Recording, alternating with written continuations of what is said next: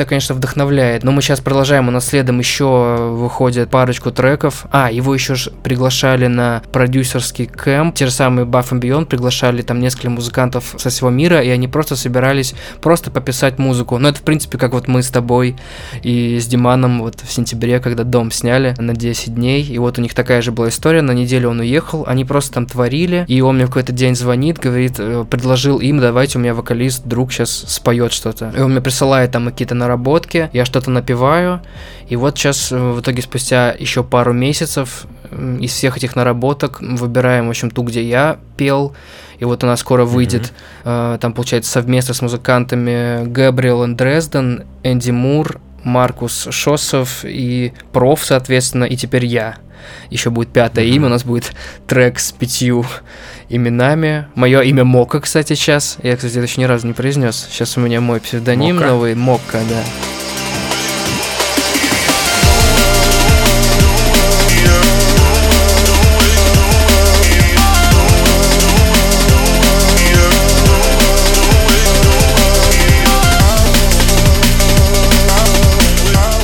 Итак, ребята, всем привет, всем привет, добро пожаловать на очередной эпизод подкаста Домиричи. Я очень рад представить своего нового гостя. Его зовут Артур. Это мой очень старый друг, друг, приятель. Сегодня мы бы, я бы хотел а, окунуться в жизнь нашего гостя, Почему? Потому что мне кажется, что это один из самых уникальных людей, которых я когда-либо встречал. Я сейчас, Артур, ты подожди, сейчас я быстренько соберу свои, свои мысли ага. все. А, началось все с того, что а, каким-то образом мы познакомились, будучи в Москве. Я встретил Артура, а может быть, мы даже раньше, раньше познакомились, раньше. да? Ладно, сейчас мы, сейчас мы до этого дойдем. В общем, Артур, а, Артур меня э, зацепил и поразил э, рядом интересных качеств. Во-первых, он талантливейший музыкант. Даже если он сам отрицает это, возможно, он знает это, но почему-то как бы я, я говорю открыто о том, что он очень талантливый музыкант. Я был на его концерте, он тот чувак, который приехал из маленького городка э, в Москву, перебрался, привез всю свою команду. У него отличнейший инди-проект, называется Johnny Online. А я был на его концерте, где народ просто вскипает, где народ просто кайфует, танцует, все подпевают. Это было очень круто. Я приводил туда своих друзей. Потом я вижу, что человек развивается, у него появился продюсер, у него появились какие-то интересные предложения, его треки играли на телевидении, в каких-то сериалах. После чего он ушел полностью в... Это краткий пересказ, наверное, твоей истории да, а, то, как я это вижу. После чего он ушел в сольное какое-то написание, в сольную карьеру и писал музыку для игр. После этого познакомился с нашим общим другом сейчас, с, Дим, с Димоном, который, с которым они вместе начали работать на, на Audio Jungle, сделали много интересных треков, попали в топ, а, жизнь поменялась, пришли деньги, пришла какая-то гарантия вроде бы успеха, я не знаю, пришло какое-то ощущение успеха. И После этого я видел, я наблюдал, как жизнь Артура меняется. Он начал путешествовать, начал искать себя, начал понимать, что жизнь, она как бы ну, не ограничена каким- каким-то одним городом, то есть можно вообще в принципе развиваться в разные направления. После этого я просто понимаю, что человек а, немножечко себя теряет. И, и ты, Артур, извини, uh-huh. но вот э, я бы хотел об этом поговорить и зацепить эту часть, потому Неожиданно, что... но правильно, хорошо, да. Да, потому что, uh-huh. как мне кажется, а, мое ощущение, когда мы с тобой общались, я решил тебя пригласить, что это было бы полезно в первую очередь а, тебе, потому что мы с тобой периодически встречались в разных местах. Последний раз, наверное, мы виделись, когда мы вместе сняли э, дом. Да, да. Э, где-то вообще, где-то там, я не знаю, там в пяти часах езды от Москвы в какую-то глубинку. Мы сняли большой хороший дом у озера на троих человек, закрылись там на 10 дней и начали писать просто музыку. Без связи, без интернета. Да, это было очень, это было очень круто. И мы, и, и, и мы начали писать коммерческую музыку для дальнейшей ее продажи, там, для рекламы и для всего остального. И тогда я уже слышал и понимал, что ты, обладая тем а, интереснейшим опытом своей жизни и пониманием музыки, ты немножечко потерял связь э, с собой, то есть связь именно с тем твоим внутренним художником, тем творцом, ты не понимал, в какую сторону тебе двигаться. Угу. И я бы хотел очень, возможно, более досконально, чем я сейчас это все рассказал, пройтись по вот этим самым важным этапам твоей жизни и прийти к моменту, вот к нынешнему, где ты начал начал искать себя, начал копаться, что же не так, потому что к этому все приходят, и все, а, не всем так везет, сразу могу сказать, как тебе. Но при этом Многие бы хотели понять и разобраться в себе, когда у тебя возникает тот момент, когда ты не знаешь, что делать дальше, куда двигаться. И вот хочется услышать, как ты переборол это, как ты нашел свои ответы, где ты сейчас находишься, куда ты сейчас двигаешься, и расскажешь о своих нынешних успехах. Я думаю, что это будет многим очень полезно и интересно, потому что твой жизненный путь, он не похож, он не похож на многие. Это такая история, которая которая касается буквально, там, я не знаю, одного из миллионов, может быть, музыкантов. Ничего себе. И ну, это объективно, да, объективно. И я думаю, что ты после этого для себя тоже множество каких-то моментов откроешь, когда перескажешь, наверное, свою историю своего развития, своей жизни чуть-чуть.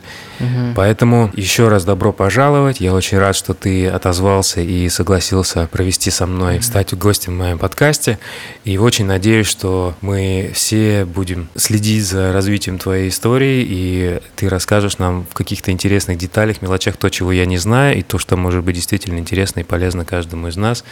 Поэтому, Артур, привет. Да, привет. Так, неожиданно на меня столько всего вывалил.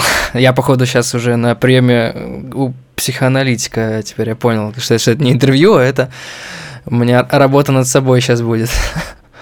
Ну, ну, я не знаю, если тебя это не смущает. Да нет, слушай, наоборот, это даже интересно. Это сейчас, значит, будет не какие-то там, типа, как добился, как что делал, а что-то на более глубоком уровне, на уровне, а, Абсолютно на верно. котором я разговариваю чаще сам с собой, либо только с очень близкими людьми, а тут, походу, сейчас у нас с тобой пойдет на всеобщее обозрение такой разговор. И пусть, пусть хорошо, я сейчас к этому готов. Очень круто, спасибо. Расскажи, пожалуйста, тот этап, когда ты э, еще был в коллективе, твой, твоя инди-команда, вы, э, у вас были какие-то стремления, вы начали все mm-hmm. это вместе делать, собрались, у вас было 4 человека, вы переехали в Москву, я просто все это быстро, быстро умышленно ускоряю, mm-hmm. и потом mm-hmm. у вас были какие-то мечты, у вас был продюсер, к чему вы стремились? Знаешь, когда мы переезжали в Москву группой, мы не думали что будет и как. Мы просто хотели играть музыку, и мы знали, что мы должны переехать в Москву, потому что иначе другого выбора нет. И мы это сделали, не особо понимая, что будет дальше.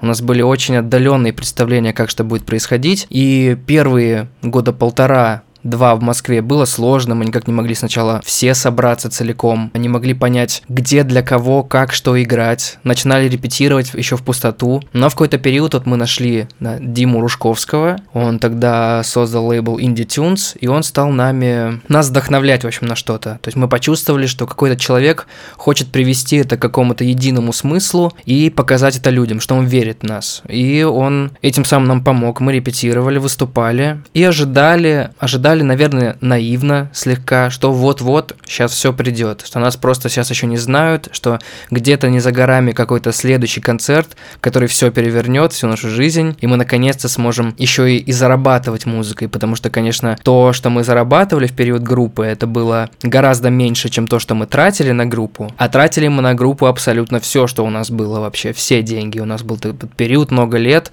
еще до переезда в Москву, когда любые деньги, которые у нас были, тратилось на покупку инструментов, на репетиции. И мы были в ожидании этого момента, мы сделали альбом, мини-альбом, который, кстати, ты принял участие, мы как раз тогда застряли. А, я тогда еще не умел так работать вообще со звуком. Мы записались в студии, записали материал, первую песню, и звукорежиссер, который сводил этот трек, он его сводил в таком гаражном каком-то стиле у нас инди-рок, и он все сделал более гаражное, а мы хотели что-то более современное. И мы с тобой это так mm-hmm. раз познакомились, вот ты, может, не помнишь момент, это ты э, где-то за полгода до этого ты вел свои стримы, где ты mm-hmm. говорил о музыке, рассказывал. Ну, они у тебя такие были очень как сказать, психологические. То есть ты вдохновлял сильно, объективно, адекватно рассматривал вообще ситуацию в музыке в мире, в, стране, адекватное осознание mm-hmm. себя как музыканта. И вот я на тебя тогда наткнулся, смотрел, и что-то там как-то получилось, что мы с тобой как-то заобщались. Я не, не помню, кстати, как это произошло. Я тебе, может, там в комментариях писал и что-то такое. И mm-hmm. потом ты тогда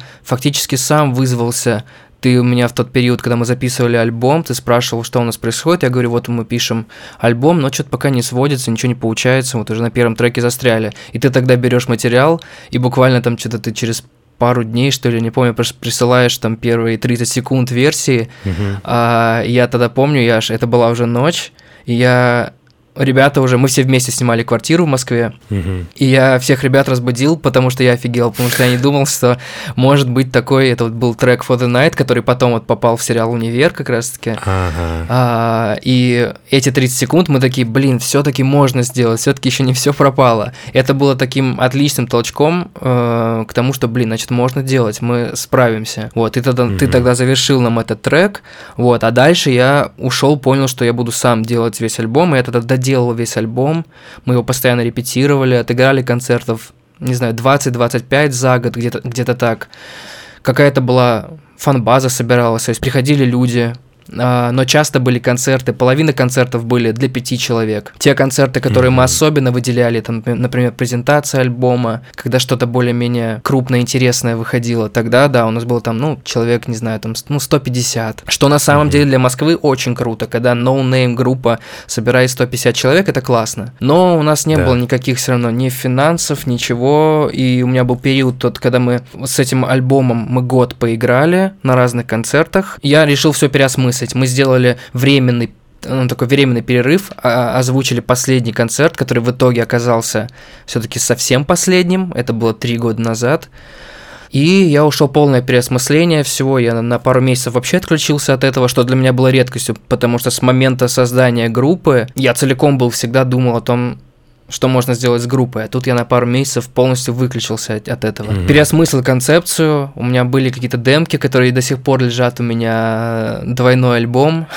Эти демки mm-hmm. сейчас до сих пор лежат. Мне их иногда забавно послушать. Какие-то я даже хочу потом доделать, все равно вернуться еще к этому. Возможно, вернуть, э, как-то возродить еще проект группы, но это пока загадывать. Это когда-нибудь позже прям. И в тот период этого переосмысления у нас произошло, что у нас барабанщик переехал в Питер влюбился там девушка, он переехал, и... Давай ему передадим привет. Да, привет. Сейчас он уже вернулся, он, мы сейчас живем, мы сейчас жили последний год вместе, и сейчас он живет вообще по соседству в соседнем доме. Ага. Да, но это никто никого не обвиняет, это не... Эти события привели на самом деле к другим событиям, то есть э, да. все, что не происходит, оно все к чему-то тебя и ведет, все это просто шаги и осмысление чего-то. Абсолютно верно. Ну все само собой э, отошло на нет я стал искать какие-то новые, новые пути. Как раз повлияла на изменение следующая встреча с тобой. Да, ты, меня познакомил с Диманом. А, да. Это же как раз тот период был. Это как раз вот только вот месяца три, когда вроде как Коля уехал, мы вроде как все еще собираемся продолжать делать что-то с группой, но пока на паузе.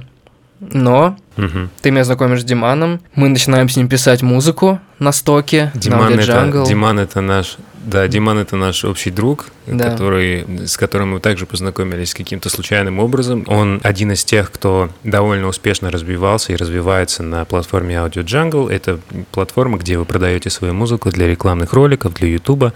И, соответственно, так получилось, что мы вместе где-то собрались, и Димон с Артуром познакомились тогда и угу. начали что-то вместе делать. И что получилось после этой встречи?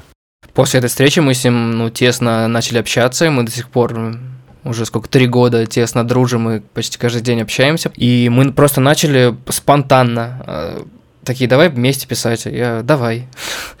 Мы буквально в первую же встречу накидали какой-то трек, я там что-то напел, пару дней э, Диман еще что-то там по, позаписывал у себя дома, присылал мне, я там что-то корректировал, тоже записал сверху какие-то гитары, мы выложили это на Audio Jungle, собираюсь писать еще дальше треки, ну и вдруг трек вообще становится, попадает в топы продаж за месяц, и дальше, ну, сейчас уже в течение трех лет он в этот трек входит в двадцатку самых продаваемых треках, на, на аудиоджангле. И... Как это, как это поменяло твою жизнь?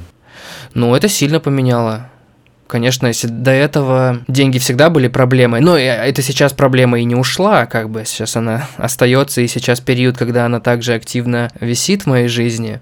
Вот, на тот период денег вообще практически не было. Я зарабатывал где-то, вот делая для, для игр компьютерных звук, музыку, для каких-то рекламок, такие удаленные заказы для разных компаний со всей России. И в основном я, я пытался эти заказы выполнять, чтобы мне хватило оплатить квартиру в Москве месяц и на еду, чтобы хватало. То есть у меня всегда было впритык. Чуть-чуть свободных денег уходило на репетиции. И угу. поэтому, когда появился вот эта вот новая возможность зарабатывать какие-то уже более внушительные, так скажем, серьезные суммы, да, все стало меняться. Я, честно говоря, на следующий год после этого, в течение следующего года, я немножко разленился. Не то, чтобы я перестал делать что-то в музыке, это не так. Скорее, до этого какие-то сложности меня прям сильно толкали браться за разные вещи, но в тот период я, наоборот, не брался за какие-то разные вещи. Я скорее просто копался в музыке. То есть деньги, не, не, деньги дали тебе комфорт? Да, они дали деньги дали комфорт. тебе комфорт, который тебе, в принципе, э, как бы... То есть твоя мотивация пропала после этого? Да, на тот период, да. Еще с группой было непонятно, что я подумал, ну и переосмыслилась группа вся, все это стало казаться вообще таким детским и наивным, э, что не видел смысла это продолжать. Вот, и mm-hmm. получается, в тот период я немножко расслабился, я много времени тратил просто на свое обучение, как бы я просто ничего себе так скажем, мне не хотелось ничего больше планировать. Мне не хотелось ставить никакие цели, потому что я немножко расстроился, ну, наверное, расстроился, да. Мне показалось, что я столько лет ставил какую-то цель, которую я немножко слепо и наивно преследовал, а может быть, не стоило так сильно в нее уходить. Вот я до сих пор не знаю правильный ответ на этот вопрос, но понимаю, как было, так было. Оно, все равно все, что происходило, привело меня именно к этому моменту, которым я все равно доволен. Но те деньги на что еще повлияли? Я обновил даже не то, что обновил. До этого-то у меня толком не на чем работать было. У меня там была простенькая MIDI-клавиатура, простые наушники, колонки за 3000, э, купленные там где-то с рук. И все, простенький компьютер, толком ничего не было. А тут я наконец смог ну, купить себе мониторы, купить мощный комп. Угу. В общем, чтобы работать было комфортнее. И вот потихонечку собрал какую-то мини-домашнюю студию, в которой уже вот на данный момент она, конечно, далеко не идеальная, и мне много чего хотелось бы приобрести, но на крайний случай, если вдруг, не знаю, в мире произойдет какой-то тотальный коллапс, который как будто бы сейчас происходит, то в принципе, то в принципе, если закрыться дома, больше ничего не надо, можно просто сидеть угу. и писать музыку, и все уже зависит только от меня самого. И никакие да. уже там приборы или штуки как-то значительно не повлияют на результат. И здесь как раз мы подходим к вопросу, который я тебе хотел спросить. Какое самое лучшее приобретение для создания музыки ты, ну так скажем, которое поменяло все? Что ты приобрел, что-то, плагин, uh-huh. инструмент или что, что повлияло очень сильно на, созда- на сам процесс создания музыки, который изменил практически все? А, ну так конкретно на какой-то какой-то прибор все-таки сложно выделить. А, вообще в современном мире музыку можно писать просто на компьютере. То есть по сути, чтобы писать музыку, ничего не нужно кроме компьютера, но это если грубо говорить. Поэтому, наверное, самое мое первое было приобретение и важное, это я, когда я обновил компьютер, когда он стал мощнее и когда просто стало комфортнее работать с проектами, с инструментами, потому что когда это не так, ты очень сильно мучаешься от того, что все висит, тормозит, вылетает постоянно. Поэтому mm-hmm. я очень сильно кайфовал, когда у меня появился нормальный комп, у меня проекты стали загружаться быстро, у меня стали загружаться быстро инструменты, я смог гораздо более сложные проекты э, создавать, угу. и от этого я больше всего кайфовал. Что еще можно выделить? Ну, наверное, мониторы. То есть до этого я слушал все-таки звук через как- какие-то бытовые колонки, пытаясь понимая, что это все неправильный звук, я пытался слушать много референсов, слушать на разных колонках, которые мог найти, чтобы как-то тот альбом, который я тогда, тогда, тогда делал там для группы, чтобы его как-то ну, по-правильному, что ли, хоть как-то свести, от, отмастерить. И mm-hmm. э, с мониторами, конечно, я стал больше доверять этому звуку, хотя сейчас тоже есть свои нюансы, комната, но мониторы тоже очень сильно помогли, поэтому компьютер и мониторы это больше всего, что повлияло. Все остальное это уже просто интересные штуки, которые я покупаю, которые как-то меня развивают в каких-то определенных областях. Например, вот я пол, несколько месяцев назад купил себе, наконец, первый аналоговый синт, я всегда хотел попробовать, наконец-то я его смог вот купить. Dave Smith Instruments Profit э, Rev 2. Угу. И не то чтобы это обязательная вещь. Сейчас э, современные плагины, ну, эмуляцию аналога ну, уже не отличить. И тоже дает тот же самый эффект. Можно все воссоздать, практически все в цифровой среде. Но те принципы работы с аналоговым синтезатором, когда ты вот именно сидишь и работаешь с ним, с прибором, который вот его создатели как-то определенным образом спланировали и продумали, но я долго сомневался, брать или не брать ли мне аналоговый синт, но в итоге взял и вообще не пожалел. Не то чтобы он повлиял сильно на звук, но он поним... повлиял сильно на мое понимание вообще синтезаторов. Здорово, да, в эти тонкости, детали звука, конечно, можно уйти очень глубоко. Угу. Я бы хотел, наверное, да, сейчас затронуть немножко других аспектов. Я знаю, да, что да. ты много путешествовал, потому что возможность, когда появилась, ты начал посещать фестивали, разные страны. Насколько важно музыканту посещать именно вот какие-то концерты крупные? Какие самые вообще тебе запомнились больше всего и изменили тебя, то есть какое-то твое восприятие? Да, слушай, только на самом деле насчет многих стран это не совсем так. Я в итоге, получается, ездил три или четыре года подряд в Испанию.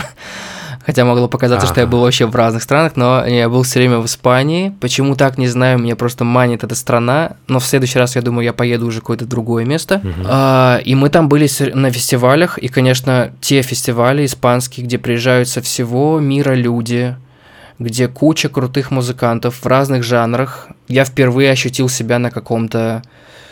Я впервые, впервые ощутил, что такое музыкальный фестиваль, потому что все фестивали, которые я был даже в Москве, ну это совсем не то. Это сложно объяснить, но совсем не то. Там своя уникальнейшая атмосфера, люди приезжают настолько полностью отдаваясь происходящим событиям и музыке, они побросали все свои дела, они заплатили деньги за билеты, все спланировали, и они готовы отдаться миру, все вместе объединиться в какое-то единое целое и вместе слушать эту музыку, слушать крутых музыкантов атмосфера нереальная. Особенно был крутой, вот два года назад мы были в Испании на Mad Cool, фестиваль Mad Cool, и там было невероятное количество крутых музыкантов. Там были Arctic Monkeys. Это когда Дуалипа приезжала? Да, Дуалипа, Arctic Monkeys, Post Malone, Queens of the Stone Age, Джек Уайт.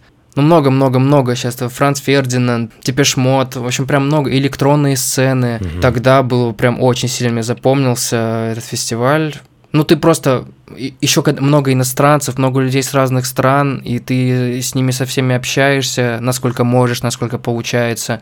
Это был тоже мой первый опыт общения с иностранцами. Но это невероятно, это просто что-то другое. Это просто, ну, реально круто. Но тяжело. Вот мне, я человек интровертивный, но мне немножко все равно тяжело было. Я, конечно, пытался расслабиться и раскрыться этому всему, это и происходило, а, но мне приходится какие-то усилия для этого затрачивать. Но я не жалею, очень круто, и хотелось бы повторить. В общем, ты рекомендуешь в любом случае. Да, конечно, это невероятный опыт. И ты возвращаешься, ты все видишь по-другому. Все здесь в России видишь по-другому. И, кстати, у меня не произошло такого, что вот Россия там отстой, а там хорошо. У меня наоборот. Я наоборот даже скучал по России, и мне здесь хорошо по крайней мере, было в те моменты. Вот то, что сейчас происходит, я не могу, не могу сказать, что хорошо. То, что те события, которые происходят, в принципе, в Москве и в стране в целом, они происходили всегда, но особенно последний год меня...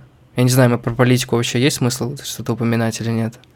Ну, ну я думаю, вырезать. все проходят приблизительно, да, приблизительно одинаковый, наверное, какой-то сейчас жизненный этап. Мы не понимаем, угу. куда все движется, поэтому посмотрим да. на результаты. Угу. Здорово. Всем рекомендуем путешествовать, посещать э, фестивали, расширять себя, свое сознание по возможности, как только все границы откроются. Поэтому первым делом, мне кажется, надо просто куда-то выехать и, и просто посмотреть, что мир, он глобальный, большой, что все возможности есть, присутствуют, что это как бы красота, она никуда не исчезла. Да, и, и люди занимаются другими вещами. Ты приезжаешь в другую страну, и ты все уходит назад. Ты понимаешь, что у этих людей какие-то свои там, они все немножко по-другому видят, смотрят, переживают. И причем они тоже убеждены, что это, например, если говорить именно про испанцев, они тоже убеждены, что это мир и есть такой. И ты когда со стороны это видишь, ты понимаешь теперь, что мы все в чем-то убеждены, но на самом деле, по сути, это ну, не имеет значения. Просто мы из-за того, что очень часто смотрим только из одной точки, нам это кажется всегда очень важным. Когда ты начинаешь видеть несколько точек, ты становишься более объективным, более знаю, эмпатичным, что ли, ты больше понимаешь разные стороны вопроса, каких-то процессов, угу. человеческих взаимоотношений. И это приводит как раз к вопросу, к следующему, который я тебя хотел спросить. Угу. Что больше всего повлияло на твое сознание? То есть на мир восприятия, на сознание мира, на ощущение жизни. Мгм. Был ли какой-то момент, событие, которое Мгм. дало тебе понимание, кто ты, что ты, где ты сейчас? Вот прям переломный момент я не могу назвать. Все очень постепенно, медленно. Каждую ночь я о чем-то думаю, каждый день, и оно потихонечку меня меняет. И период, когда группы, группа перестала функционировать, я стал слышать, узнавать что-то другое. И нет, что-то какая-то полная херню я говорю. Ладно. Что-то фиг знает, не знаю, наверное, у меня нет ответа на этот вопрос конкретно. Все, на меня просто очень много что влияет, как и на всех людей. Э, В какие-то периоды, э, какие-то различные книги. Дэвид Линч на меня очень сильно повлиял, когда я прочитал его книгу «Поймать крупную рыбу». Она коротенькая, преимущественно в ней он рассказывает вообще о трансцендентальной медитации, говорит о том, как он искал все те идеи, которые ему приходили, и причем вывод такой, что он особо усилий как бы не прилагал к этому. То есть это просто все погружение в себя, ощущение мира, и когда ты находишься вот внутри себя, но внутри мира, эти идеи сами наплывут, к- как поэтому книга называется «Поймать крупную рыбу», они как рыбешки плавают, и тебе ну- нужно просто взять, ухватиться за самую крупную. И на меня это тогда влияло очень сильно. Я с, тех, с того периода начал пробовать э, как-то медитировать сам, хотя это не вошло, конечно, в итоге, как мне хотелось бы, прям в постоянную практику, но когда я чувствую, что у меня мозг совсем уже закипает, и я теряюсь в мыслях и в происходящем, э, я стараюсь вот минут по 10-15, когда проснулся, либо вечером, медитировать и, и- и искать Мгм. какие-то... Даже не искать, в эти моменты я пытаюсь просто успокоиться, э, откинуть все и просто чувствовать, слышать все, что происходит вокруг, и стараться просто абстрагированно следить за своими мыслями, не переживать их слишком сильно эмоционально э, и в положительную, и в отрицательную сторону, а просто, просто наблюдать за тем, что происходит вокруг тебя. И в эти моменты ты успокаиваешься, и приходит потом, э, потом приходят какие-то уже более спокойные, обдуманные решения. Вот Мгм. таким образом. Были ли у тебя моменты, когда именно медитация тебе помогала решить э, свои музыкальные какие-то задачи? У меня был период, который я как раз над работой над альбомом для группы. Это был как раз период, когда я только вот начал читать у Линча эту книгу. И я пробовал настроиться на такой лад. И с одним треком, который заглавный трек нашего альбома, альбом назывался We Are Better, и трек назывался точно так же. И я никак не мог его закончить, и я пытался погрузиться туда, о чем говорил Дэвид Линч. Это произошло со мной единственный раз, почему-то в ту ночь я очень сильно погрузился, и я весь трек дописал просто абсолютно на... Я и так, в принципе, музыку пишу всегда на ощущениях, но там были настолько для меня на тот, пе- на тот период осознанные ощущения, и я написал там пару... и сыграл даже, там есть гитарное соло в этом треке, которые, мне кажется, я потом никогда повторить не мог. Мы даже когда на концертах играли, я его играл немножко не так, и то, как я его записал именно тогда, э, Мгм. ну, для меня до сих пор кажется уникальным. Я слушаю, когда даже слушаю сам этот трек, я понимаю, что э, я не осознаю, что это я сыграл. Мне кажется, это сыграл какой-то другой человек. Мгм. Ну, очень интересно, очень красиво, загадочно, как обычно. Да, такие, такие моменты происходят в жизни, их очень сложно описать, а тем более передать и рассказать. Мгм. Да, конечно. На меня медитация, конечно же, тоже очень сильно повлияла, и это единственное средство, наверное, от того, чтобы к- которое помогает откинуть все беспокойства, какие-то переживания, Мгм. погрузиться вновь в себя, очистить какой-то вот этот весь свой мусор, выкинуть и начать все вот с чистого какого-то листа. Поэтому в творчестве, мне кажется, это очень важная вещь. Я часто слышу, что многие-многие также практикуют. А для музыкантов это особенно важно. Например, в Англии, кстати, за последний, я читал какую-то статистику, что-то в последнем году э, по статистике около что-то 75 или 80 процентов музыкантов страдают от э, депрессий, от сниженного настроения. Прям такая серьезная проблема. Я знаю, что у тебя, Мгм. я знаю, что у тебя этот период тоже был. Я так понимаю, что мы можем немножко тоже его коснуться. Как у тебя это произошло? В какой момент жизни ты понял, что ты начинаешь уходить в депрессию? Как ты прошел через это? Ну, я на самом деле через это еще прохожу. Э, Просто я в какой-то момент начал осознавать, что, наверное, слишком у меня тяжелые, темные, тревожные мысли всегда. И причем да, наверное, тот, тот момент, когда я осознал, что реально есть какая-то проблема, это когда я ощущал себя очень плохо, а видимых причин я не видел для этого.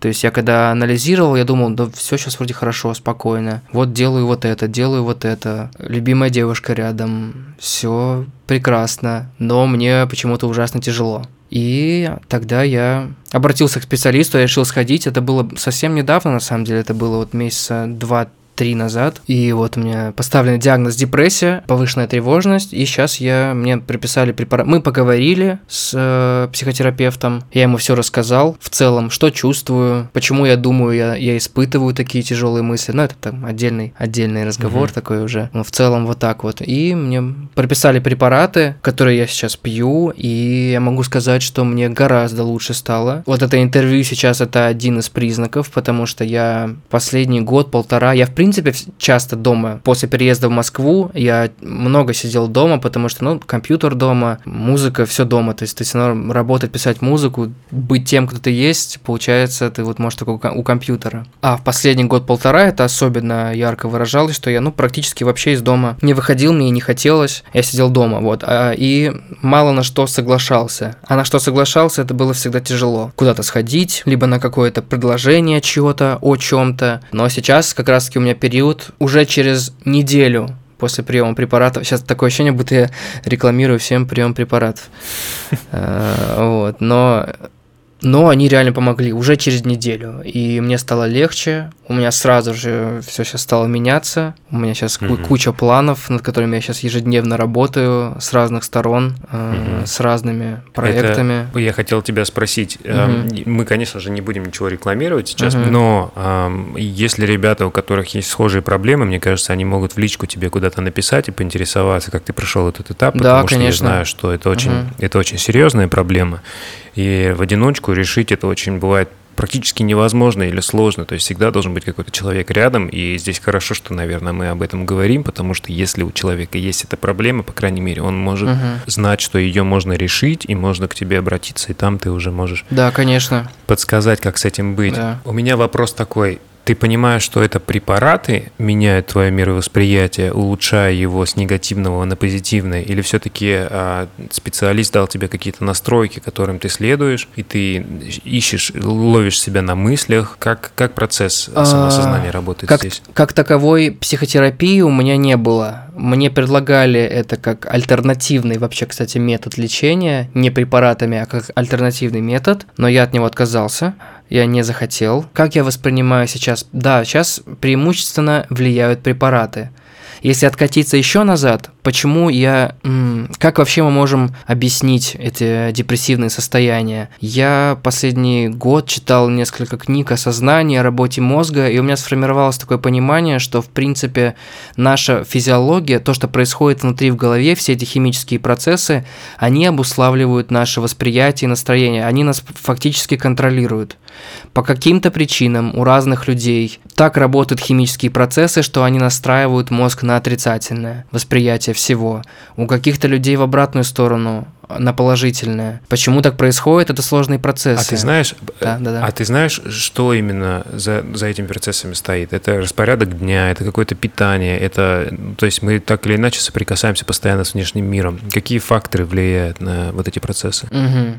Вот, э, слушай, фактор, я думаю, все влияет. Конечно, влияет и то, что мы кушаем, и то, что мы делаем, то в какой мы среде находимся. Это все влияет. Но надеяться на препараты целиком полностью нельзя. И я это понимаю. Они сейчас помогли, просто помогли там, где я сам не справляюсь. Теперь же я сам без психотерапии, которая, кстати, была бы полезна на самом деле, просто я от нее отказался. А я себя настраиваю на другое. Мы я, наверное, отказался, потому что я мы с девушкой, я и так у нас постоянная психотерапия, мы друг с другом постоянно обсуждаем, рассказываем, что чувствуем, обсуж... слышим друг друга со стороны, она что-то говорит, что видит, поэтому у меня в этом плане происходит какая-то естественная терапия, но я другим людям советую ее проходить, и я себя сейчас все равно настраиваю тоже по-другому. Я стараюсь э, сделать так, чтобы в итоге не препараты это делали, а я сам, изменив себя, уже был в состоянии жить по-другому. Да, я очень благодарен, что мы коснулись немножко этой темы, потому что не так часто люди об этом говорят. Uh-huh. Я думаю, что это, ну, по крайней мере, среди моего окружения знакомо очень многим людям. Я никогда не узнавал, как они проходят через это.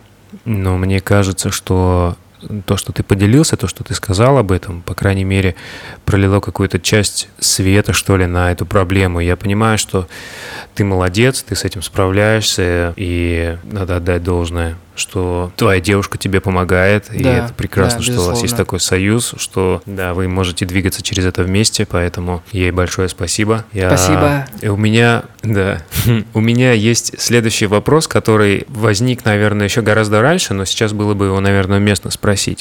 То есть, как мне кажется, угу. вот эти состояния, они приходят, когда у тебя, как ты сам сказал, когда у тебя отрицательные, так скажем, эмоции, правильно? Uh-huh. Как ты это назвал? Uh-huh. То есть отрицательные эмоции – это то, то место, где ты находишься, когда у тебя энергия очень низкая. То есть у тебя нету какого-то ощущения, что ты хочешь прям побежать, что-то сделать, куда-то там поехать, какая-то да, да. вот это вот запала нету, да? То есть низкий уровень энергии, я это обычно так называю. И здесь, соответственно, если бы у тебя была возможность выбрать какое-то одно качество или способность, которая могла это все поменять, что бы ты выбрал? Ох, ну, я бы выбрал... Давай абстрагируемся от всего, от того, что есть гравитация, от того, что у нас присутствуют вот эти все законами нашего мироздания, которыми мы ограничены. Просто, вот, например, например, у тебя по волшебному uh-huh. обстоятельству какой-то пилюльки тебе дали, и у тебя раз, и возникла какая-то способность и возможность. Ну, если мы говорим об энергии, то это круто, когда у тебя бесконечная энергия, например. Я бы не хотел спать. Я бы хотел, чтобы энергия не заканчивалась, и не нужно было уходить в сон, чтобы ее восполнять, потому что сон меня больше всего, э, как скажем, напрягает. Это кайфово, конечно, спать, но мне все время так не хочется, мне все время хочется что-то еще делать, читать, узнавать. И если была бы бесконечная энергия внутренняя, это уже было бы круто. Уже можно успевать делать гораздо больше, узнавать гораздо больше. Хотя вот эта гонка за знаниями, за делами, она, по идее, тоже неверна. Наверное. Да. Вот я тоже хотел об этом спросить. Вот ты думаешь, если бы ты, например, не посмотрел бы там 20 видео на Ютубе в день, угу. минимум э, какие-то там, я знаю, ты любитель компьютерных игр, да, да. не прочитал бы, например, какие-то статьи, и вот давай, допустим, уберем последнюю информацию последних трех-четырех дней, много ли бы поменялось в твоей жизни? Если, честно говоря, если убрать всю эту информацию, я думаю, я так бы классно очистился, так бы успокоился, и серьезно. И, и потом на какой-то следующий день я бы просто проснулся счастливейшим человеком, просто сел бы за пианино, просто играл бы вот для себя, и ничего не важно вообще. Вот так было бы. Да, то есть вот эта гонка за постоянным количеством. Я за собой наблюдаю, что да, я знаю, что нужно спать, телу нужно отдыхать. Ты должен дать ему возможность этому телу восполнить всю энергию, переработать все эти вещества, которые ты туда закинул. То есть дать возможность тупо отдохнуть. Но, но интеллект, мозг говорит голодный, да информация говорит, что нет, там новое видео вышло, нужно его посмотреть. В Инстаграм нужно залезть, все это посмотреть, глянуть, что к чему. И вот этот вот дисбаланс, он приводит к такому нарушению графика, угу. графика жизни, наверное, который впоследствии так или иначе сказывается на нашем организме, на нашем восприятии. Да, да. И вот я думаю, что многие, наверное, к этому пришли, да, и поэтому Поэтому интересно, если бы ты говоришь, была бы возможность иметь бесконечное количество энергии, то это бы... Ну, это, вообще это интересно, наверное. Это такой продуктивный был, был бы, была бы очень жизнь. Mm-hmm. Я знаю, что есть племя пираха. Так. Я читал где-то, а, в Амазонии находится. Это такое, так скажем, до сих пор еще первобытное племя. И у них сон, это называется... Я не помню точно, но это типа как маленькая смерть. Mm. И когда они идут спать, я, возможно, думаю, что многие, наверное, эту статью видели, они желают друг друга не спокойной ночи, а они говорят, будь осторожны, вокруг ну, как бы змей, кругом змей. Они живут, ну, это племя, они как бы mm. живут на природе, понятное дело. И э, у них сон длится а, урывками, то есть они там прислоняются к дереву или ложатся куда-то там на землю, на какой-то настил, обязательно по несколько человек, один рядом находится, второй спит. Ничего и себе. спят они где-то приблизительно, приблизительно по полчаса, то есть они так кимарят немножко. И говорят, что когда человек засыпает, если на более долгое время, он как бы умирает. И потом он перерождается, и это совершенно уже иной человек с иным восприятием жизни. И для того, чтобы продлить вот это ощущение дня, который длится очень долго, они поэтому спят такими небольшими урывками, чтобы не потерять восприятие предыдущего дня и как бы продолжать его на более долгий промежуток времени. И таким образом они привыкли уже к этому, что они постоянно находятся вот в одном событии в каком-то. Угу. И да, и это привело к тому, что у них мировосприятие совершенно иное, они э, проживают проживают жизнь совершенно по-другому. Угу. И у них вот как бы, ну это я очень как бы утрирую, но э, у них нету также восприятия, например, мира, как вот в будущем. То есть у них нету календарей. Они постоянно при, присутствуют прямо сейчас. У них есть такой угу. момент, что вот эта вот причинно-следственная связь, они ее заведомо, осознанно а, не выстраивают, дабы не давать каких-то, знаешь, то есть если кто-то кого-то толкнул, и этот кто-то сломал а, руку-ногу или что-то там, не дай бог, произошло, то это не вина того, кто толкнул, а это просто события произошли таким образом, и они это совершенно по-иному воспринимают. Вот это и круто. они говорят о том, что и они, да, ну, и понятное дело, что там, видимо, какие-то свои еще, другие за этим по истории происходят, но они стараются отпускать э, момент, просто постоянно пребывая в настоящем, воспринимая жизнь такой, какая она есть, оценивая и, как это сказать, ценят тот момент, происходящий в настоящем. Я, конечно, может быть, глубоко это куда-то сейчас все ушел, но вот этот вот постоянно, постоянно бы источник энергии, мне кажется, он бы дал примерно так, такое же состояние, чтобы у тебя не было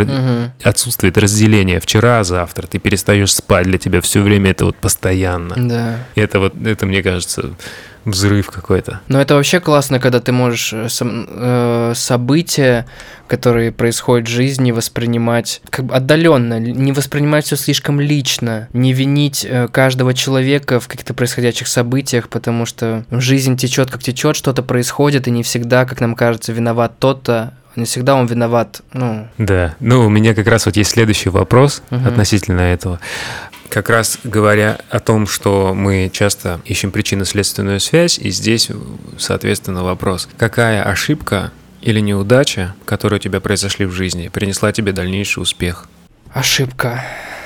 Ну, опять, наверное, можно будет вернуться к истории с группой. Для меня это была неудача, так скажем. Я воспринимал в тот период, что это неудача, что у меня были идеи, что мы с группой будем прям развиваться, развиваться, и все будет идти вперед, но этого большого скачка я не чувствовал и понимал, что история с группой пока что записана в мои как бы неудачи. Угу. Но сейчас я понимаю, что это не неудача. Это оно шло как шло. Я и мы все в группе очень много развивались. И именно из-за того, что не стало столько задач именно для группы, именно поэтому через несколько, там, через три месяца приезжаешь ты и говоришь мне, вот, давай встретимся, и тут еще познакомлю тебя с Димой, с которым мы потом пишем музыку на джангл. То есть это в тот период я бы вряд ли... Мне много кто предлагал кто предлагал там что-то писать совместно музыку, спеть там-то, там-то. Я чаще всего отказывался, потому что был сконцентрирован на группе. В тот период группы не было, и для меня это было, блин, а мне все равно делать нечего.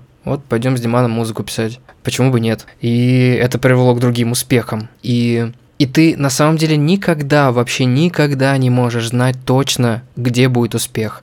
Все, что можно было назвать в моей жизни успехом, если что-то вообще можно назвать успехом, все это происходило с тех сторон, откуда, откуда ты вообще не ожидаешь. Ты не знаешь, что это может произойти. Когда мы с группой еще выступали на разных концертах, были свои планы, вот мы снимем такое видео, вот это будет классно, это будет круто, а потом мы приезжаем на какой-то фестиваль в Казани, ну, крупный был фестиваль, и там вдруг оказывается Би-2, и Шура из Би-2 нас выделяет как коллектив, предлагает нам бесплатно приехать в Москву позаписываться в студии, для нас это был вообще первый опыт приехать в студию, и это реально происходит, мы приезжаем на неделю, и с нами там работают звукорежиссеры, а мы вообще зелененькие, молоденькие, ничего не понимаем, понимаем, не знаем, чуть ли не на ходу там дописываем тексты, и это дает нам понимание, что мы можем переехать в Москву, и через год там или полтора мы это совершаем. Вот, опять же, штука с группой, и открывается Диман, Аудио Джангл и все остальное. И в дальнейшем Вот случайные события. Это все, все случайные события. Угу. Еще одно из случайных событий. Это опять же Коля. Кстати, Коля, получается, очень часто меня приводит к каким-то случайным событиям. Как раз когда он уезжает в Питер, он вдруг осознает, он до этого был сконцентрирован именно на барабанах. Он барабанщик группы, он все время занимался на ударных, но в музыку далеко так скажем, не, не вникал в какие-то другие процессы. А переехав в Питер, он вдруг осознал, что он хочет писать электронную музыку. Он стал записался там на курсы, и вот записался к профу. Вова зовут электронного музыканта, псевдоним проф у которого он занимается по скайпу, и в тот же период у меня приходят какие-то первые внушительные, так скажем, деньги, и я думаю, я всегда всему обучался сам, а почему бы не попробовать, может, просто тоже купить какой-нибудь курс, кому-нибудь сходить, прям да. целенаправленно. И я записываюсь на этот курс, знакомлюсь с профом. Курс в итоге превращается не конкретно в занятие, потому что становится понятно, что мне прям занятия с нуля уж явно не нужны. И мы начинаем, я просто смотрю, как он работает, мы обсуждаем музыку. Через какое-то время он там мне звонит, э, говорит, давай, не хочешь ли попробовать спеть в треке?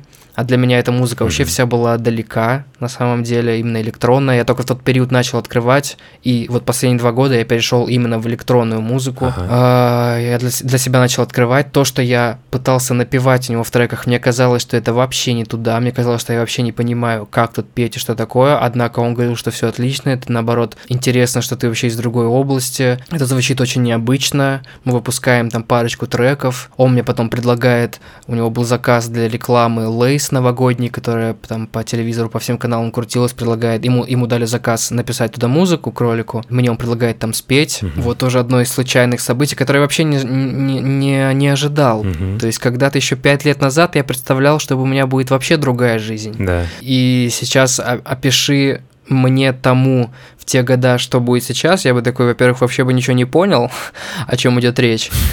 Во-вторых, сказал бы, ну это со мной не может произойти, я вообще другим путем иду.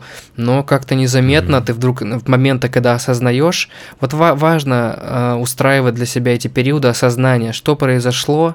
Я раньше этим не занимался, всегда даже игнорировал и не хотелось как-то столкнуться с каким-то осознанием, потому что тебе, во-первых, придется осознать не только хорошее, но и плохое. Но это очень важно на самом деле. Угу. Ты в итоге понимаешь, как происходит это изменение, и самое главное, что ты понимаешь, что эти изменения происходят в принципе от тебя не завися никак.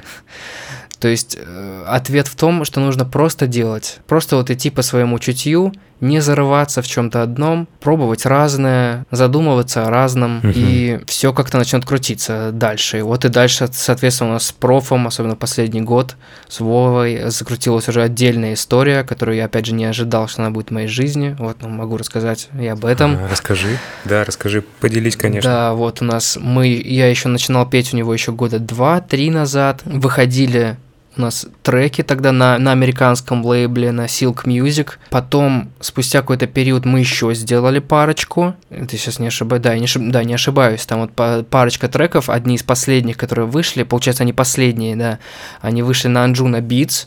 Это лейбл, который принадлежит лондонскому трио Above and Beyond, uh-huh. которые когда-то получили Грэмми за продюсирование альбома Мадонны. Он сейчас стал и вот на этом треке, ой, фу, на этом лейбле обратили на, на него внимание уже, я так понимаю, давно присматривались, и вот именно вот пару треков, которые где я пел, они прям зашли, э, зашли уже как-то посерьезнее. Армин Ван Бюрен потом в итоге еще играл эти треки в своем шоу, которое у него еженедельно проходит. Mm-hmm. Потом где-то через месяц они пригла... Армин Ван Бюрен приглашает э, профа к себе уже лично сыграть сет в этом шоу. Это было буквально месяца два назад. Uh-huh. Следом он играет на фестивале Estate of Trends э, в Утрехте. Uh-huh. И да, пошла какая-то движуха, там виден интерес э, со стороны лейблов. лейблов э, вот сейчас только... И, и должны были быть дальше еще концерты у него во Франции. Мы уже даже обдумывали, чтобы я подключался к этим концертам, хоть это будет более необычно, чтобы я еще и пел вживую, но это мы пока только вскользь обсуждали, это требует отдельного во-первых, и технической подготовки, и, в принципе, понять, какая форма этого может быть, но это было бы интересно. Но пока что все чуть-чуть заморозилось по причине событий, которые сейчас да. в мире происходят, сейчас все остановились, да. выжидают. Но это, конечно, вдохновляет. Но мы сейчас продолжаем, у нас следом еще выходит еще парочку треков. А, его еще приглашали на продюсерский кемп э, те, те же самые Buff and Beyond приглашали там несколько музыкантов, несколько музыкантов со всего мира, и они просто собирались просто пописать музыку. Ну, это, в принципе, как вот мы с тобой и с Диманом вот в сентябре, когда дом сняли угу. на, на 10 дней, и вот у них такая же была история, на неделю он уехал, они просто там творили, и он мне в какой-то день звонит, говорит, э, предложил им, давайте у меня вокалист, друг сейчас споет что-то. И он мне присылает там какие-то наработки, я что-то напиваю, и вот сейчас э, в итоге спустя еще пару месяцев из всех этих наработок выбираем, в общем, ту, где я пел, и вот она скоро выйдет, mm-hmm. там, получается, совместно с музыкантами Габриэл Дрезден, Энди Мур, Маркус Шосов и Проф, соответственно, и теперь я еще будет пятое mm-hmm. имя, у нас будет трек с пятью именами. Мое имя Мока, кстати, сейчас. Я, кстати, это еще ни разу не произнес. Сейчас у меня мой псевдоним Мока? новый, Мока, да. да. Я прикреплю ссылки ага. на твои, да, инстаграмы все. Ну, это топ-топчики, это на самом деле очень серьезные, известнейшие имена. Даже еще в момент, когда я начинал, я уже знал, что они уже, в принципе, на таком недосягаемом уровне, поэтому это очень здорово. Да, вот я для себя сейчас открываю этот мир электронной музыки. Я его для себя открывал еще и с другой стороны, но теперь меня проф показал прелести вот именно вот этот progressive house. Да. Ну там на самом деле много жанров. У у него сейчас на самом деле звук просто,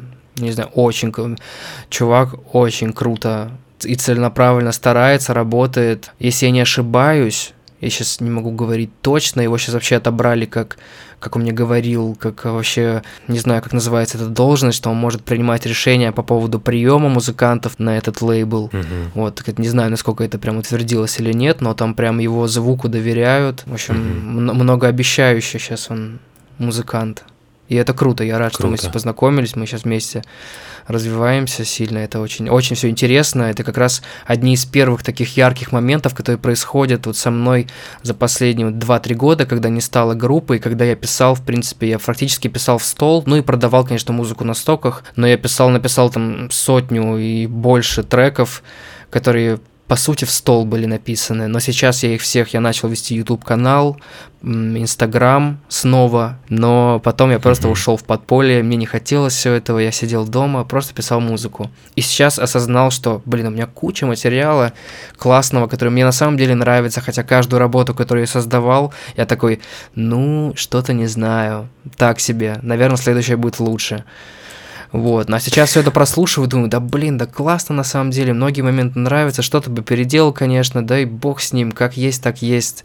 Нужно это да. показывать, выкладывать, делиться с людьми. И это у меня сейчас еще одна из целей. Я не просто хочу показывать себя и делиться этим, а я очень жду, и я сейчас обращаюсь к слушателям, чем бы вы ни занимались, музыка, танцы, кино вы снимаете, вы актер, что угодно, художник – если вы слушаете мою музыку, хотя это не обязательно, послушайте, но и вы почувствуете что-то, что пересекается у вас мировоззрение, которое сейчас, вы, наверное, по этому интервью можно будет отчасти хотя бы понять, что-то пересекается, у вас тоже какие-то проекты, идеи, вы ищете людей. Вот это самая большая проблема для меня, и мне кажется, в России в целом, очень сложно работать в кооперации. Очень мало кто работает в кооперации, а за рубежом у них вот в Америке, в Англии, да вообще во всех странах, где музыка, да не только музыка, вообще в целом все направления искусства процветают, они на самом деле работают командами, они работают совместно, друг друга вдохновляя. Вот у нас не совсем, мне кажется, может быть, это просто у меня так, но нет такой прям среды, не образуется... Вот, кстати, очень мне нравится сейчас, что происходит. Я узнал историю лейбла Future Classic. Это австралийский лейбл, главный музыкант у них Флюм. Есть фильм э, о работе их лейбла, невероятно вообще как они с нуля, ничего не зная, начали продвигать сначала просто музыкантов, потом они там все это смешали с фотографами, с художниками, у них все оформление интересно продумано, они постоянно работают большими командами и расширяются. Сейчас последние пару лет выходит уже на США, но у них уже Флюм Грэмми получил, то есть это уже, это уже ну, ну, лейблы чуть ли не, там, не номер один, это крупные образования, которые зарабатывают огромные деньги и имеют огромное культурное влияние. И я, посмотрев, как они работают, я понимаю, что они в тандеме все работают, они постоянно обмениваются идеями и находятся в таком естественном творческом потоке, где не просто музыканты закрылись в себе, а когда они все вместе открылись друг другу. И мне хочется этого достигать, мне хочется, я я понял, что мне нужно тоже не прятать все, что я делал где-то у себя на компе и стесняться этого, а какое бы ни было, какое бы, как мне казалось, отстойное бы оно ни было, может оно и правда отстойное, а где-то что-то классное есть. Все равно этим делиться, показывать, и я хочу, чтобы люди делились. Пишите пишите мне, можно в Инстаграме, ВКонтакте, делитесь идеями, рассказывайте да. о своих проектах, что у вас происходит. Я очень буду сильно рад выслушать, вникнуть. Мне очень интересно, что делают люди вокруг, потому что в период группы я был наивен, я был молод, я закрылся только в своем, я не так интересовался другими, ты только думаешь о себе, теперь все наоборот.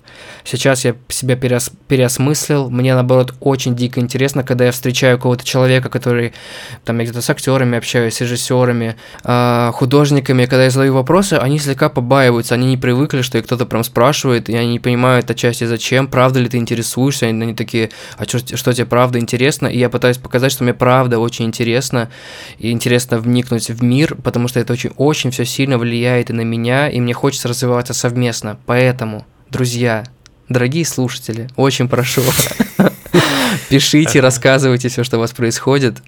Мне очень хочется делиться с вами тем, что происходит у меня, и мне хочется очень узнать, что происходит у вас. Да, это замечательно. Наверное, это, да, как раз-таки одна из тех причин, почему я начал вести подкасты, угу. потому что очень здорово слышать вот эти все истории препятствий, падений до того, как ты встаешь опять на ноги и начинаешь двигаться и понимаешь, что жизнь, она угу. такая, какой ты хочешь ее, наверное, видеть, и если у тебя есть силы для того, чтобы что-то в себе изменить, то, в принципе, ты можешь достичь практически всего.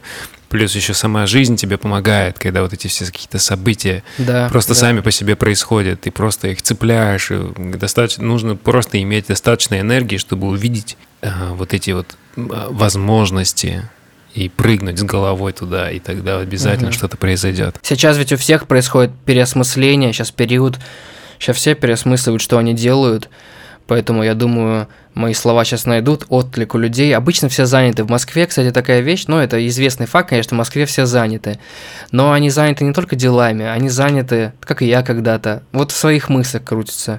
Мне кажется, сейчас период, когда все переосмысляют что-то, и самое время, самое время начать образовывать у нас в стране новые связи между, между творческими людьми. Все будет меняться, все будет меняться к лучшему. Да. Голосуйте за Артура Сафарова.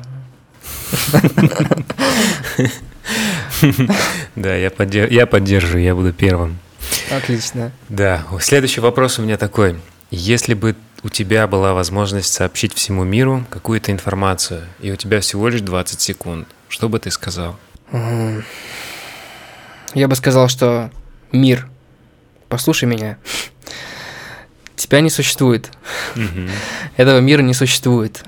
Мир это, это сейчас не метафора, его это реально всего лишь картинка ощущений, которая у нас в голове сформировалась только благодаря определенным рецепторам, которые определенным образом зашиты в нас. Они отражают лишь тысячную, миллионную процента того, что мир есть на самом деле. Он на самом деле не такой. Все наши убеждения, вера во что-то порой это тоже всего лишь убеждения, и мы слишком сильно все в них закрылись. Нужно меньше цепляться за происходящие события, не только негативные, а даже радостные. Даже что радостное происходит, не, не отдаваться целиком всему этому, понимать, что это просто события, которые происходят, происходят с нами. Это не всегда хорошо, не всегда плохо, оно просто происходит и к чему-то нас ведет. Просто идите, идите вперед и делайте. Просто делайте. То есть быть наблюдателем наблюдателем по жизни. Да, да. Я стараюсь быть, да, я стараюсь быть. Это, конечно, тяжело. Мы все испытываем очень много в течение дня, в течение даже там 10 секунд, огромный спектр эмоций. И это нормально. Эти эмоции можно пережить. Мы все равно мы не можем быть как роботы. Но в какой-то период, желательно каждый день, понимать, что так, по сути, это все ерунда. Вот есть я, есть то, что я хочу делать, я это делаю. Есть люби, любимые люди рядом. И уже этого достаточно, уже хорошо. Мы дальше будем делать и любить друг друга. Вот так. Очень позитивно, очень красиво. Да, давайте любить друг друга. Я за это вообще. Ну да. У меня, Артур, осталось два вопроса к тебе.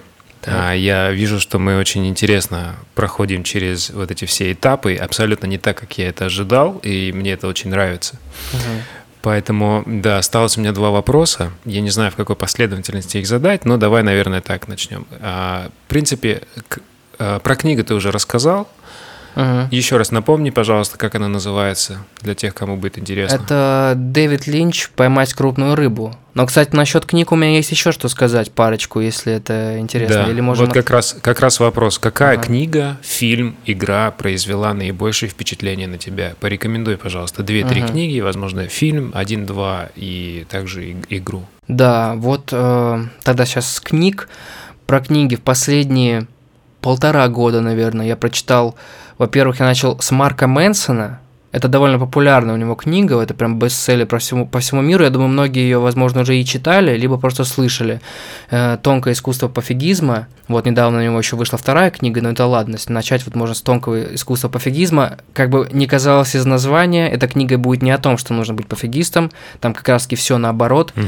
но очень он все показывает с таких сторон. И она легко читается, на самом деле, он таком на довольно про, простым языком, кого-то с другом общается, вот он что-то рассказывает про разных людей, и как все это можно вообще по-другому воспринимать. Ну, это сложно сейчас э, описать, я советую просто ее прочитать, ну, она просто с других точек зрения ты смотришь на все и на себя. Вот, угу. еще очень, на, наверное, самая важная книга, которую я советую прочитать, точнее, это три книги, это израильский ученый, философ, ну, у него там много прям, он прям со, все, со всех областей научных, которые только можно, его серия книг, первая Первая называется э, Homo sapiens. Краткая история человечества. И следом у него еще две, две книги Homo Deus э, краткая история будущего и 21 урок для 21 века.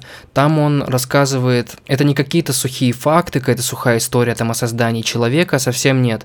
Он очень... Он получил, кстати, при... несколько премий, я знаю, за оригинальность мышления от какого-то там научного сообщества, сейчас детали не помню. Она рассказывает вообще о зарождении нас, как людей, как зарождалась вообще вся наша психология, философия, религия, политика. Он говорит очень важные вещи, он гуманист. Эм, я на самом деле, когда читал эту книгу, мне тяжело было порой, потому что он говорит такие вещи, и причем он говорит, не навязывая, э, не навязывая ничего.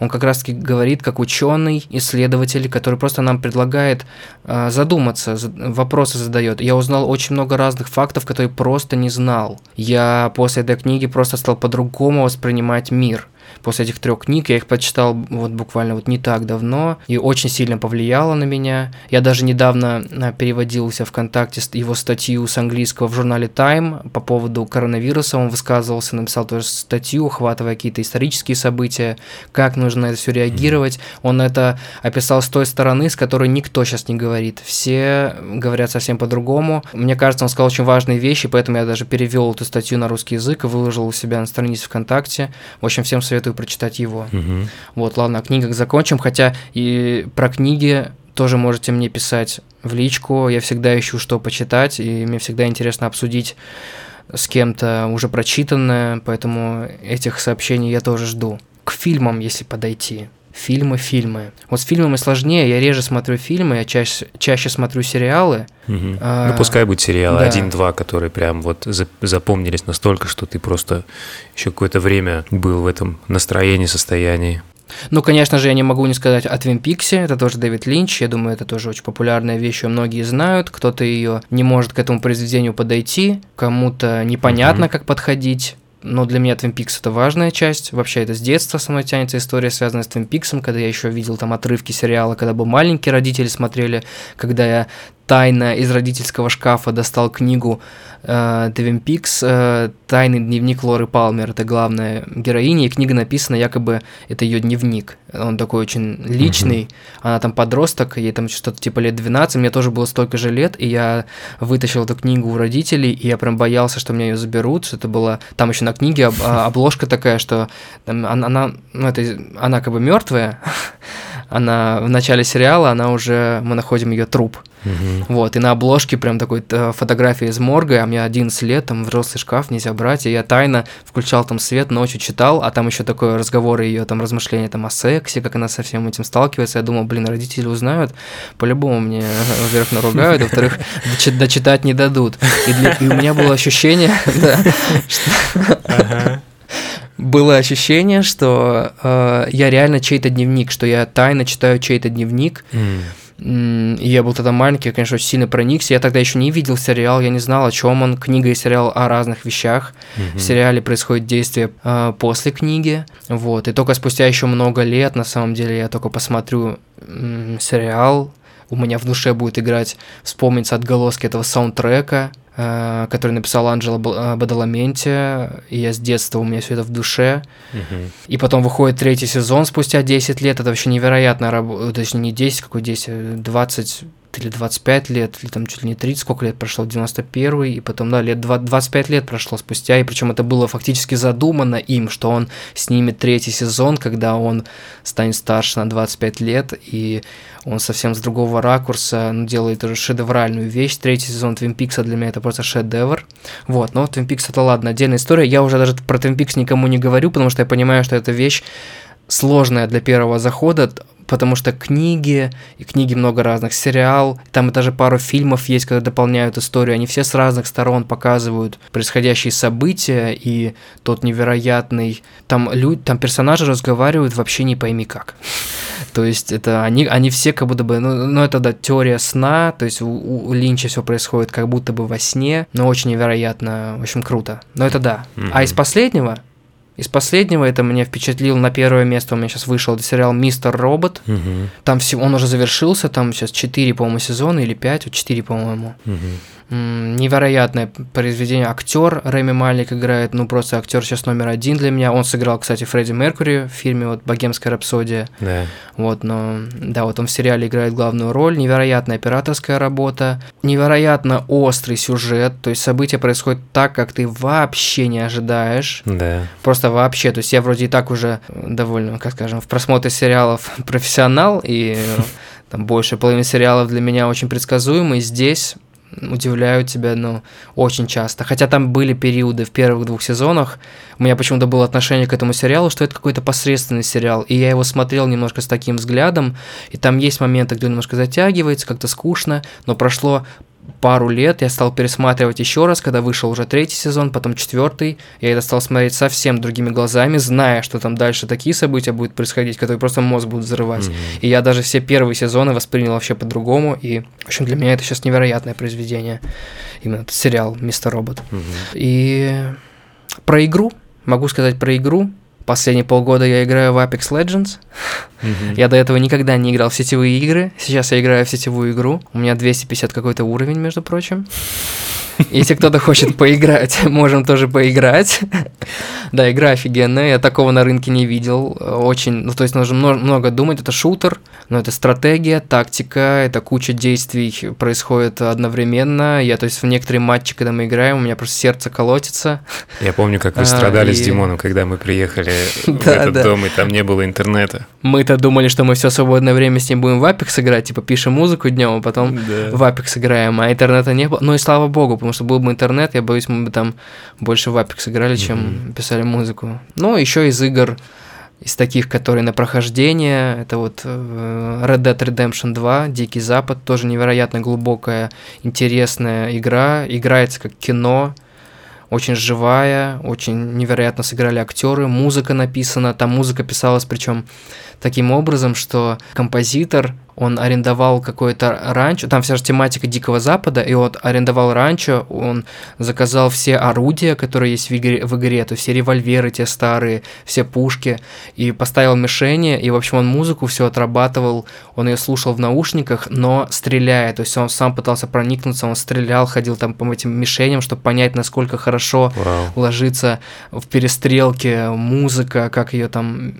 Они там довольно очень такие авангардные произведения. Есть даже отдельный небольшой концерт, где музыканты играют треки из игры и более расширенные версии. Там вообще какое-то авангардное представление музыкальное. В общем, над игрой работаю очень много лет, она очень полноценная, и всем советую поиграть. Я уже хочу ее перепройти снова. Вот. Кайф. А, Rockstars, да, если не ошибаюсь? Да, да, да, да. Мгм. Это создатели GTA, Да. серии GTA. Да.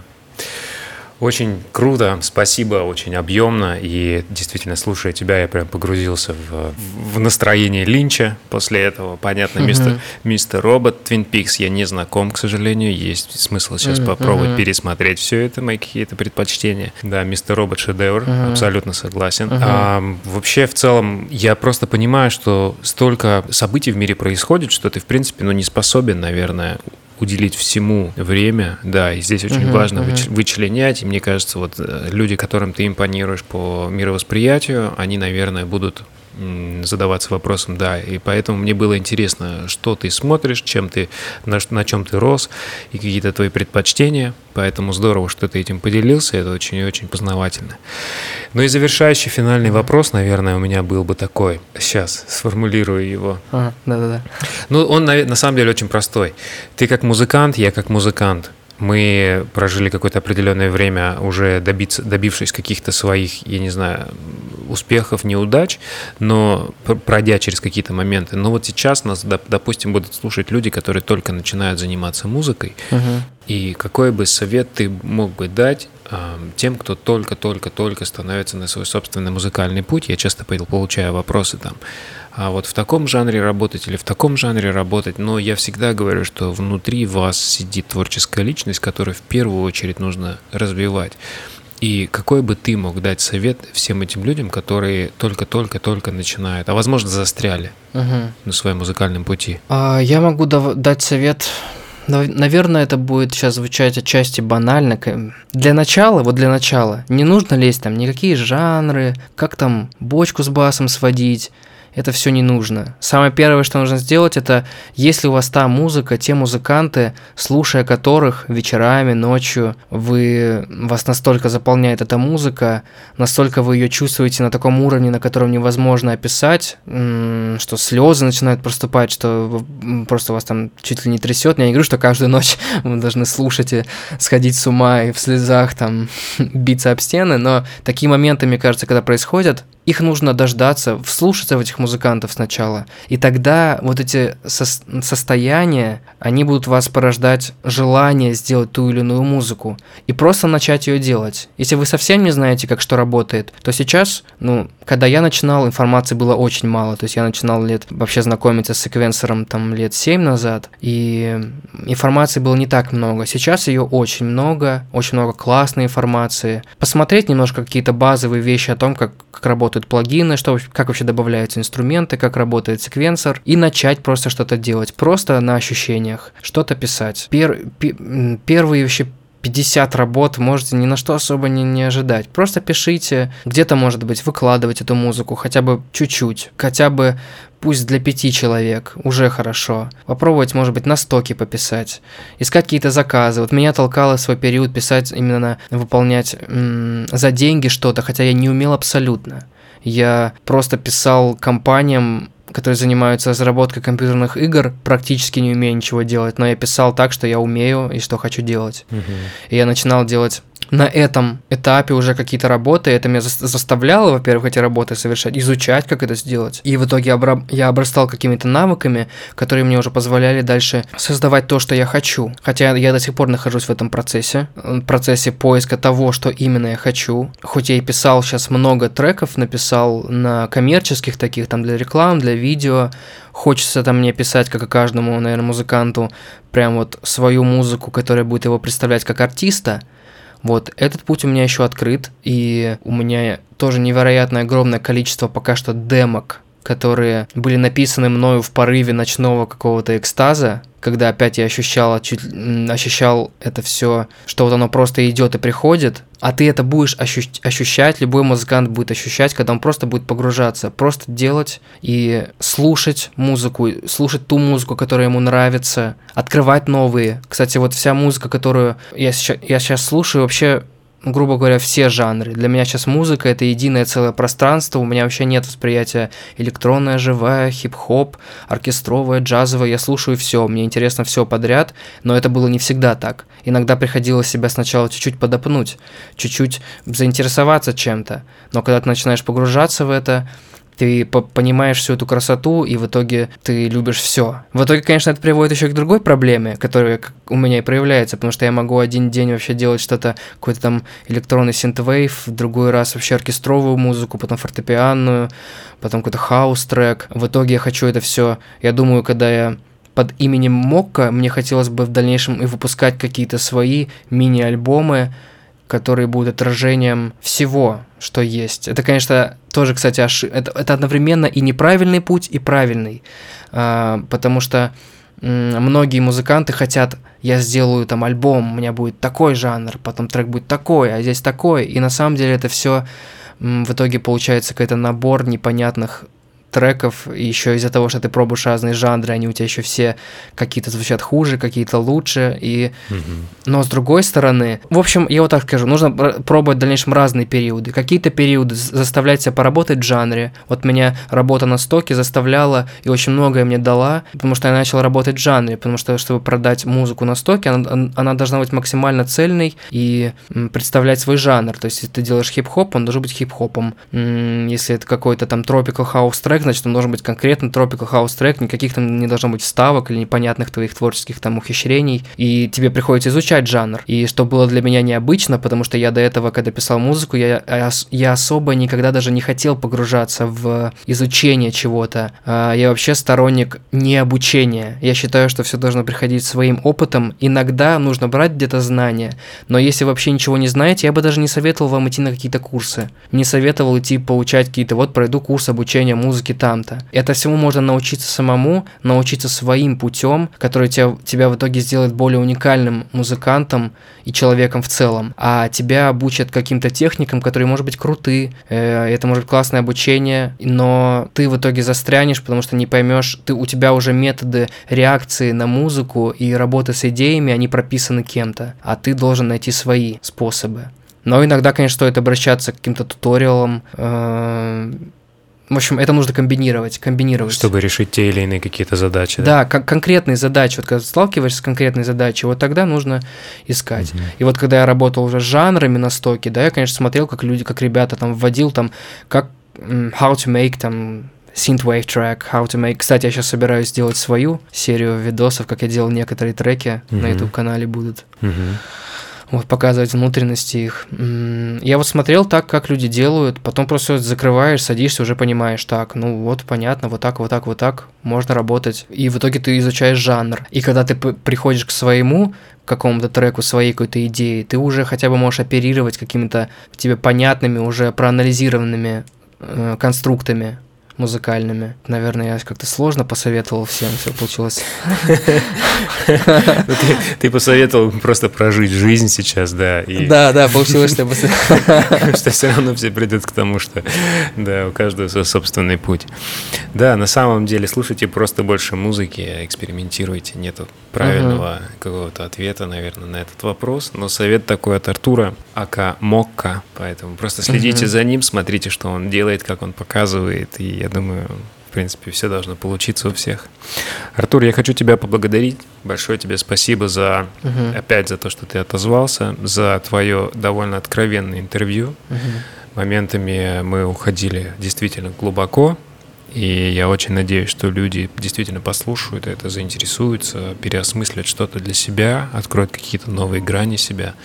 Это, наверное, первостепенная моя задача потому что угу. я очень хочу, чтобы действительно ты был прав, ты правильно сказал, что сейчас все проходят приблизительно один и тот же этап. Этап трансформации, этап, когда есть очень много времени погрузиться в свой внутренний мир и посмотреть, как мы жили эту жизнь, И после того, когда этот локдаун, вот это вот ограничение передвижения спадет, мы э, войдем в эту новую какую-то эру с новым мировосприятием. Поэтому спаси... Безусловно. спасибо да. тебе большое за уделенное время.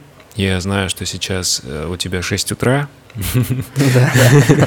Да, и надеюсь, что ты провел это время тоже с какой-то с, какой, с каким-то удовольствием и Конечно, очень. Я тоже тебе благодарен, огромное спасибо, что я не ожидал, потому что что, может быть, очень рад, что ты занялся этим делом, очень круто. Я буду, я думаю, я буду смотреть каждого следующего музыканта, которого ты будешь звать, потому что я знаю, что по-любому это будут очень интересные люди.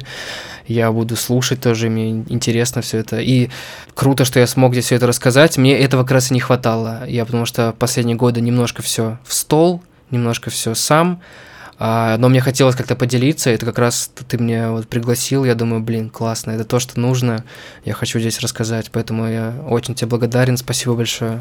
Я обязательно оставлю ссылки на а, страницы Артура в социальных сетях, и поэтому, если у вас будет какая-то э, не знаю, э, захотите поблагодарить, то обязательно, пожалуйста, сделайте это. Это очень важно, получить обратную связь. Да, поэтому еще раз спасибо всем uh-huh. за то, что вы были с нами все эти полтора часа. До новых встреч, нас ждет очень интересное будущее. Оставайтесь на, на позитиве. Артур, спасибо еще раз. Все, до новых встреч. Пока-пока. Да. Давайте, всем пока. Пока.